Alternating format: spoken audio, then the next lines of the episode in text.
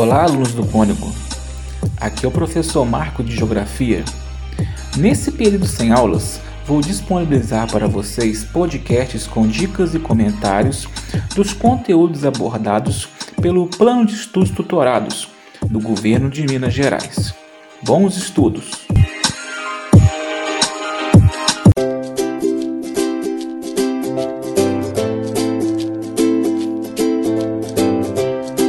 Sétimo ano, semana 2.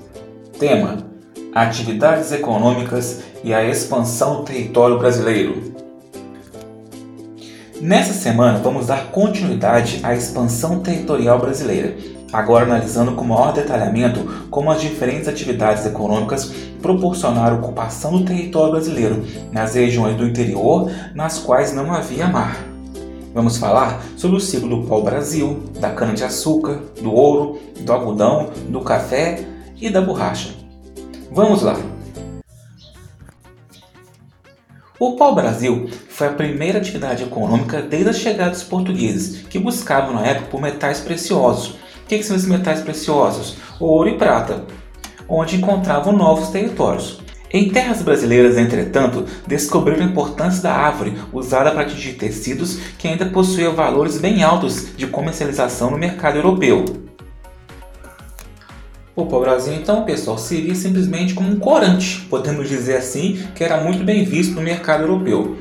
A madeira passou a apresentar sinais de extinção pela intensa exploração, dando fim para o ciclo do pau-brasil. Esse ciclo perdurou entre 1500 e 1530. O segundo ciclo a ser destacado é o da cana-de-açúcar. Com o fim do pau-brasil, percebeu-se que açúcar também apresentava um valor intenso, tal como o pau-brasil no mercado europeu, criando assim o segundo dos principais ciclos econômicos. Aí nós falamos no outro podcast, os portugueses que viam o Brasil como algo para explorar, um país para explorar. Então, tudo que aqui fosse encontrado que tivesse valor comercial no mercado europeu era explorado. O ciclo se desenvolveu durante o Brasil colônia e foi bastante aproveitado, pois além de encontrar a planta no país, os portugueses já apresentavam técnicas de plantio, uma vez que já tinham produzido cana-de-açúcar em outros territórios. Aí vem a pergunta: por que, que os europeus importavam tanto açúcar do Brasil? Por um motivo muito simples. A cana-de-açúcar é típica de países de clima quente, e como os países europeus, a maioria são de clima frio, clima mediterrâneo, lá você não conseguia plantar. Então, é algo que começou a cultivar. Sobre o ciclo do ouro. Passado algum tempo, os portugueses conseguiram o que os espanhóis já tinham encontrado em suas colônias, diversas jazidas de mineral por volta do final do século XVII, principalmente em Minas Gerais. Esse ciclo foi o auge da economia colonial, fazendo que os portugueses passassem a investir mais na extração do minério, acreditando que seria estabilidade econômica, visto que vinha sofrendo com concorrência mundial da venda de açúcar. A metrópole teve uma geração bastante intensa de riquezas e enviava todo o ouro para a Europa. A população no Brasil teve um crescimento drástico durante esse período, mas o ciclo chega ao fim na segunda metade do século XVIII, em decorrência do esgotamento das minas. É, vamos lembrar que 20% do ouro explorado era remetido como imposto para a coroa portuguesa. Um ciclo que não é muito destacado, mas é, foi muito importante, principalmente no período da primeira Revolução Industrial, foi o ciclo do algodão, que na época foi conhecido como ouro branco.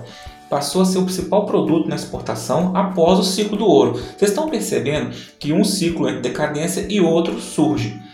Durante a Revolução Industrial, principalmente na Inglaterra, houve uma grande necessidade de aumentar a obtenção de matéria-prima para a indústria têxtil, passando o algodão a ter um papel de suma importância para a economia do país. Para quem está um pouco perdido, ou não está lembrando um pouco o contexto, ou não estudou ainda, vamos dar uma olhadinha no, no quesito Revolução Industrial, que introduziu a produção em longa escala e um dos primeiros produtos a serem comercializados e produzidos com maior intensidade foram os tecidos. Então, tá? Ligaram? Algodão, tecido. Ainda no século XVIII chegam as primeiras mudas de café no Brasil. Logo após o ciclo do algodão, temos esse ciclo mais importante do café. Ele ficou conhecido como ouro negro.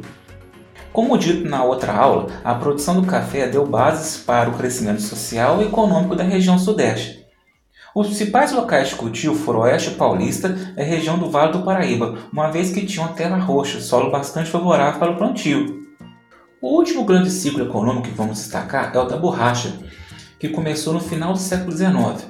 Esse ciclo foi desenvolvido principalmente nas cidades de Manaus, Porto Velho e Belém, na região norte do país. O látex, material extraído da seringueira, era o principal produto de exportação entre os anos de 1890 e 1920, usado para a produção de borracha.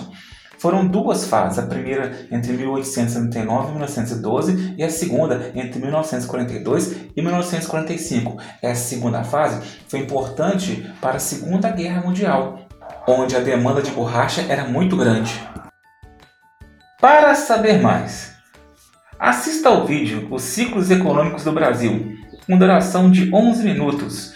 O link está disponível no seu material, no canal Projeto X.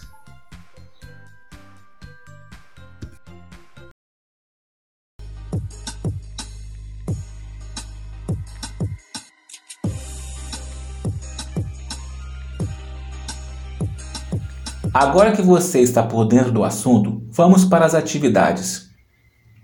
Anote as respostas e dúvidas no seu caderno, não sendo necessário copiar anunciados.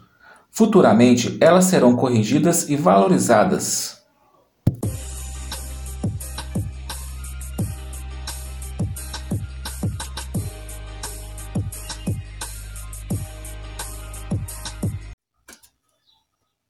Começando as atividades, Observe as obras para responder às atividades 1 e 2. A primeira obra é O Lavrador de Café, de Cândido Portinari. E a segunda obra, Ciclo do Ouro, Rodolfo Amoedo. A primeira questão está a seguinte: qual atividade econômica foi apresentada em cada uma das pinturas? Aí você vai olhar, já vem na própria legenda já vem escrevendo que atividade foi desenvolvida e pergunta aí que período que ela ocorreu, qual século que ela ocorreu. Bem fácil, né, pessoal?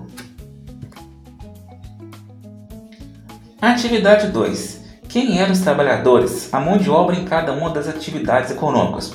Então você vai olhar pela imagem o tipo, a fisionomia do trabalhador e você vai remeter a um dos fatos mais tristes de nossa história. Quem eram os trabalhadores, né? E a segunda parte, em qual região brasileira as atividades econômicas foram desenvolvidas?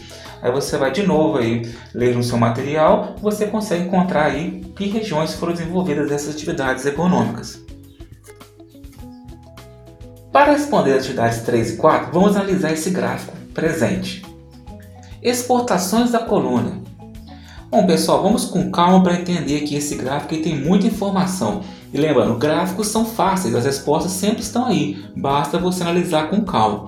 Vamos observar as informações que nós coletamos aí. A primeira é o tipo de produto que é exportado: açúcar, que está é, em branco, o ouro, que está em listas diagonais, e outros como pau-brasil, couro, tabaco, algodão, que está escuro. Observe também que de forma crescente temos a quantidade populacional nesse período, período ao qual vou demarcado embaixo 50 e 50 anos, desde 1550 até 1800. Lembrando que essas exportações estão determinadas em libras esterlinas, que era a moeda utilizada na época como referência mundial. É a moeda que é adotada pela Inglaterra até o dia de hoje. Era o dólar da época. Agora vamos para a atividade 3. Analise o ritmo de crescimento da população colonial entre os séculos 17 e 18, relacionando atividades econômicas predominantes na colônia nesse período. Então você vai ver quanto cresceu né, a quantidade total e qual foi ah, o ritmo, essa influência que as atividades econômicas determinaram para esse crescimento. Na questão 4, você vai olhar aí açúcar e ouro, que são os dois principais produtos de exportação nesse período delimitado. Compare o desempenho dos dois na pauta de exportações da colônia e estabeleça uma conclusão sobre a importância econômica desses dois produtos para a colônia. Lembrar, pessoal, que o Brasil parou de ser colônia, trouxe um país independente em 1822. Então, nesse processo aqui, o café não está inserido ainda.